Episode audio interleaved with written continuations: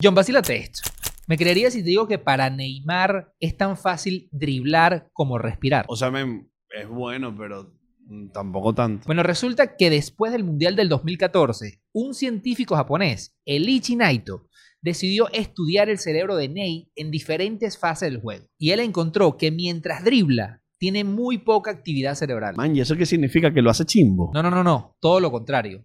Cuando hacemos cosas tan automáticas como respirar, el cerebro tiene una actividad casi nula. Es como si estuviéramos en piloto automático. Y este estudio reveló que Neymar es tan bueno driblando que lo puede hacer casi sin ningún esfuerzo. Conociendo a Neymar, tampoco debe tener actividad cerebral para bailar a batucada. Bueno, y eso agregarle unas caipiriñas en la mano. Uf, eso también le debe salir natural.